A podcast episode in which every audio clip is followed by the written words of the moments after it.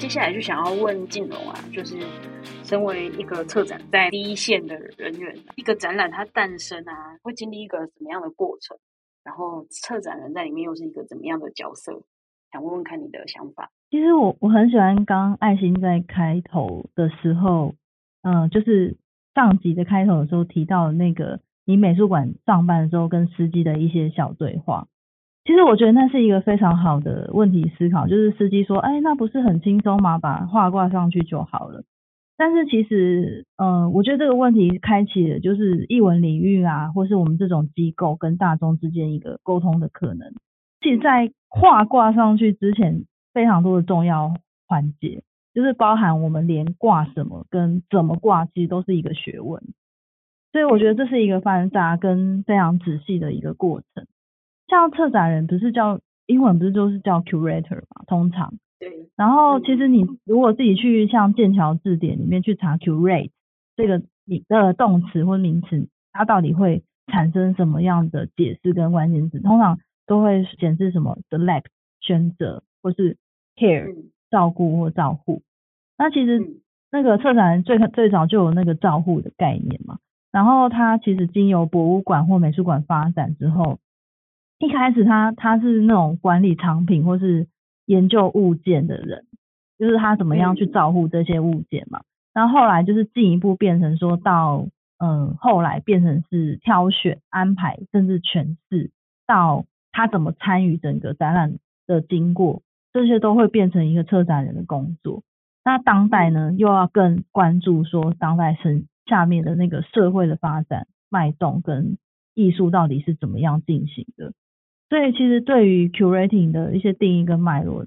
其实大家有空啊都可以去看一些，比如说像台湾就是像吕佩仪老师的文章啊，或者是说国外有一些，就是我们通常称那个史泽曼，就是为那个策展人之父嘛，然后他自己也称自己为 exhibition maker，就是他自己是展览制作制作者这样子，然后他他也可以读他的那个相关的文章，然后。如果是艺术史方面的展览研究的话，可以读读那个像是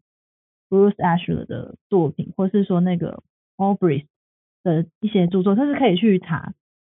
然后呃，Albright 的在那个国美馆的一些网站是有的。然后 Asher 的话，你如果去查，其实可以查到，他是美国人。呃，其实我觉得还有一个事情是，如果你不想要读这些这么 经典理论的东西，其实每个每个人如果想要了解策展，其实可以多看展览。我觉得每个策展其实都有自己的策展方法或是脉络可以去追寻的。然后你也可以在看展览当中试图去了解说这些策展它组织跟选件的路径，以及就是说那些展览产出的，比如说后来其实有一些倾销的文章、访谈等等，或是可以去看他们经历的过程。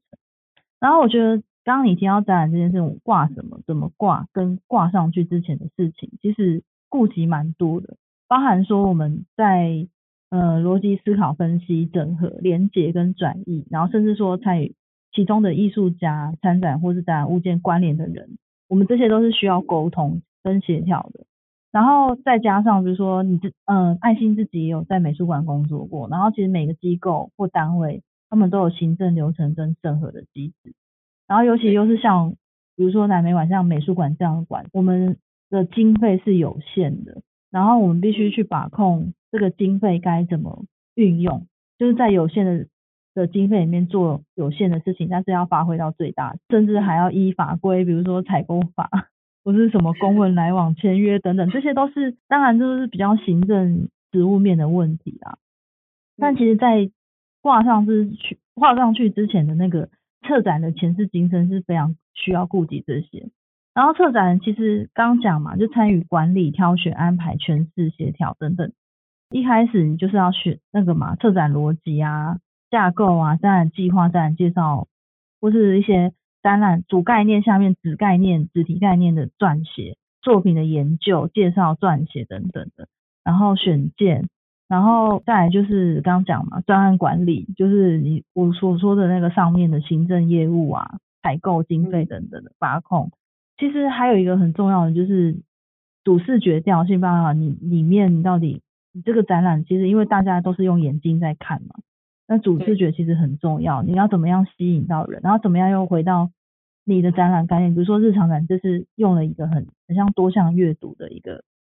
很像光打从一个黑暗中打开，对，不知道你是从外面进，嗯，对，不知道是从外面进去还是从里面出去，就是都是一个很有趣，然后。那个光影用某方面暗示的时间性跟空间性，刚好就是回到日常的这个命题来来来看的话，然后它也很像是切片，就是缝隙感，所以这其实，在这些下面就都都需要是去安排跟协调，然后甚至，呃，我这次的展览，如果如果以我自己来讲的话，策展的话，我们其实都要去规划空间，就是作品要依应你的概念逻辑，下面你要摆放在。美术馆空间的哪一个位置能够发挥它最大值，然后甚至可以让观众跟着你希望的展览动线去了解这些东西，然后或者是说感知这些东西。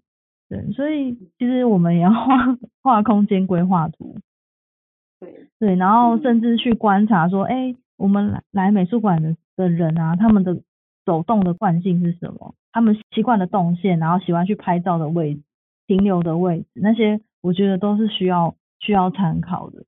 对，然后我刚刚其实一直强调了沟通跟协调，尤其是协调，因为有时候沟通并不等于协调，因为协调就是等于说我跟 A 跟 C 沟通，我是 B，然后我需要 A 和 C 同意，那种才是叫协调。所以在对外，比如说我们跟艺术家借他的作品，或是跟其他的馆舍合作单位沟通的时候，都很需要。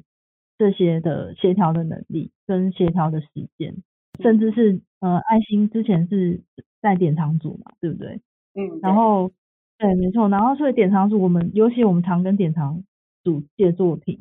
那我们就是要告诉他说，哎，美术馆环境温温度跟湿度的控制，就是连策展其实都要顾及到这么细节的一面，就是空间到底是怎么样，然后作品在这边除了呈现视觉面的以外，它有没有被好好的。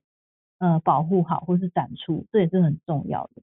然后再来就是，我觉得这些都是前置作业。那策展展览出来之后，对于自工的一些，比如说，因为第自工是自工老师，他们都是第一线人员，或是说教推部啊，或者是说呃推广的，嗯，你必须要跟呃公关媒体也要有联系，比如说他们要帮我们把我们的资料就是发给记者新闻，然后或是说像就是。嗯，有机会上 p a c k a g e 或等等，都是这些这一一系列，其实就是整个要跟美术馆内内部、内外部进行协调啊、讨论。嗯，所以我觉得就是在展览之后，你要怎么线下、线上的连接行销，这也都是我觉得很很有趣的问题。自己我觉得就是自己的经验，我其实嗯这一题的话，我觉得我我自己写出来的公式会是有点像是 curating 等于。等于是参与，就是乘以管理、选择、安排、诠释加协调。就是如果以他们的英文简写的话，会是 C 等于 P 乘以 N 加 S 加 A 加 I 加 C。如果用 数学的概念来长这个，对，然后对啊，就是很，而且我我的英文就是像 managing 或者是 selecting 等等 arranging，就是。我全部用 ing 的感觉是很像是我自己只提文，像是那定位不是叫 position 嘛？我没有用它的名词，我用 pos 呃 positioning 加 ing，希望它是一个动态的，它是可能会变换的，因为你每天都重新定位你自己，就是这种感觉。所以我觉得其实策展每个策展人他都有自己的方法，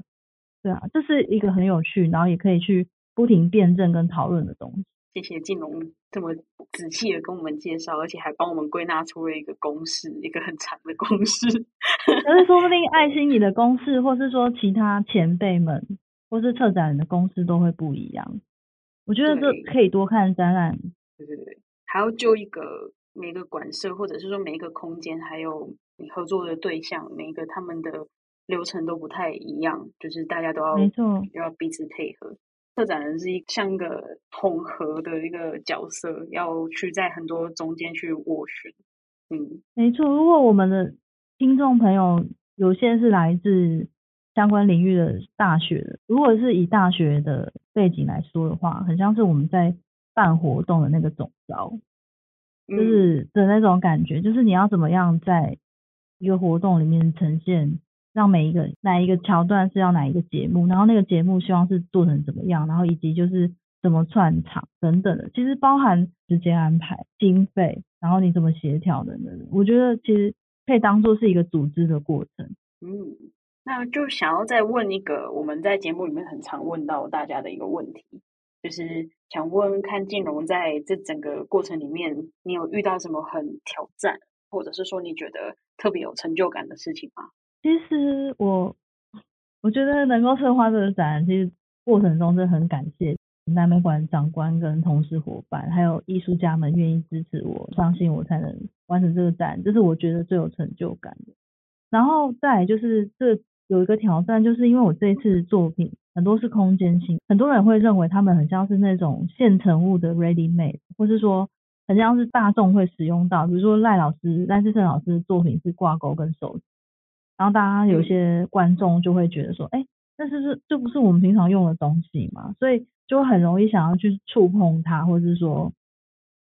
有一些就是比较有趣的行为产生，或者是有些人。跟我反映说，哎，怎么会选这样做？大部分他们认知的那种美术馆，就是里面会放纯美术的绘画、雕塑等等。然后他都觉得这些看起来唾手可得的、随手可得的东西，是好像没有像那个他们认知中的绘画、雕塑的那种纯艺术作品非常的重要或什么的。但是其实可以借此推广说，其实就是我刚刚讲当代艺术它。使用的手法跟创作的美彩非常非常之多元，就是有可能你你的身上用的东西，手机各种各样的物件都有可能成为艺术家他创作的美材，甚至他关心的事物。所以我觉得，就是大家来逛那个馆舍的时候，其实就是好好的可以好好的欣赏跟观看，然后我们也可以讨论说，怎么样的参观参观的那个品质可以让他们。呃，让观众也了解这样，这是一个挑战啊。我觉得是机构之间跟大众的一个协调，还有艺术家，因为有时候艺术家会不喜欢我们给作品周周围太多的限制，比如说要围那个呃神龙柱，或者是说贴那种请勿跨越线。因为其实贴的那个东西或摆的那个东西都会对作品造成观展对观看的时候会有影响。嗯，没错。但是在就美术馆场域空间管理者，然后有些都是都是来做那个，像很多助工老师都是来做社会服务的，然后他们会帮助我们，就是在展间里面，他们也是很辛苦。然后再来就是就是美术馆的我们策展也是也要从中去协调，说到底怎样一个折中方法，让艺术家。作品可以好成，可以保护作品，观众也比较不容易去被影响之类的等等，这些我觉得是一个很大的挑战。对，但是我觉得目前来讲可以协调都是非常好的结果，因为我觉得大家都是为了做作品跟展览能够非常好好的被发挥在这个场域的空间里。然后还有一个我觉得蛮有蛮有趣的挑战是说，就是策展选件其实需要很精准。而且要表现说艺术家原本的 intention 就是他们创作理念，或或是他原本的作品的调性意义的。但是你又要想说，哎，他怎么样在展览，就是你的策划这个命题概念下面发挥？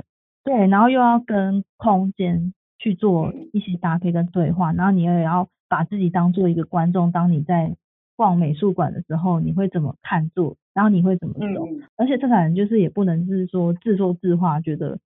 选件就是啊，把他原本这些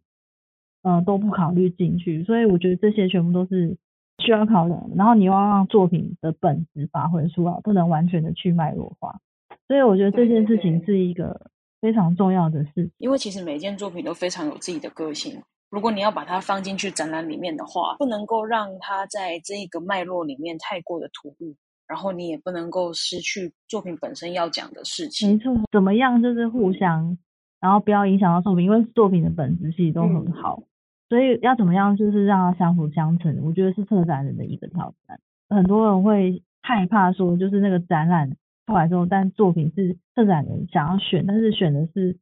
有点就是他自己想选，不一定是真的有回扣或是相辅相成。这这件事情，我觉得是一个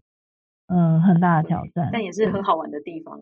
嗯，没错，就是我觉得我自己很幸运的成就感，就是在于我这次因为很多都是艺术家，他们人都很 nice，然后也都愿意来现场场看。就是我帮他们规划好位置之后，就是来现场，就是一起丈量那个空间的尺寸啊等等的，然后讨论说，哎，他怎么在展览馆这个空间呈现？然后他们都非常的开心，然后说，哎，能够在这里展出，而且是用非常有趣的方式在在空间里表现。对，然后这是这是我觉得很棒的一个地方。我们听到这边就知道。展览你真的不是只是把作品放上去而已，想要再请你跟我们的观众说一下，如果他们可以有机会来看日常取向这个展览的时候，你希望他们可以获得什么，或者是你想要看他们说一些什么？